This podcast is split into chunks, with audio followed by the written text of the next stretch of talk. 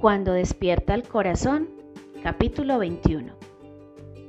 Cuando Clarita recibió el dibujo, lanzó un oh de asombro inaudito. Miró fijamente a Mako, duró durante unos segundos, intentó decir algo, se calló, volvió a mirar el dibujo. Pero, ¿es posible? preguntó al fin. Posible no, es verdad, replicó Mako con firmeza.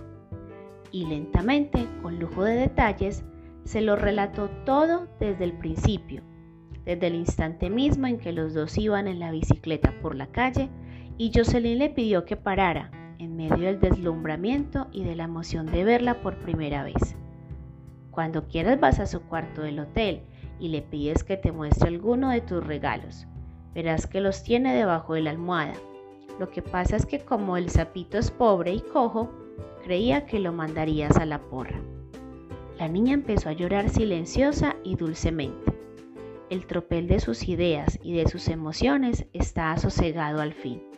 Era Jocelyn y punto. Era el sapito. Había arriesgado su vida para salvarla de los secuestradores. Había recibido un tiro por ella. Era un héroe. Dibujaba maravillosamente e iba a ser un gran pintor. Además, la quería, sí.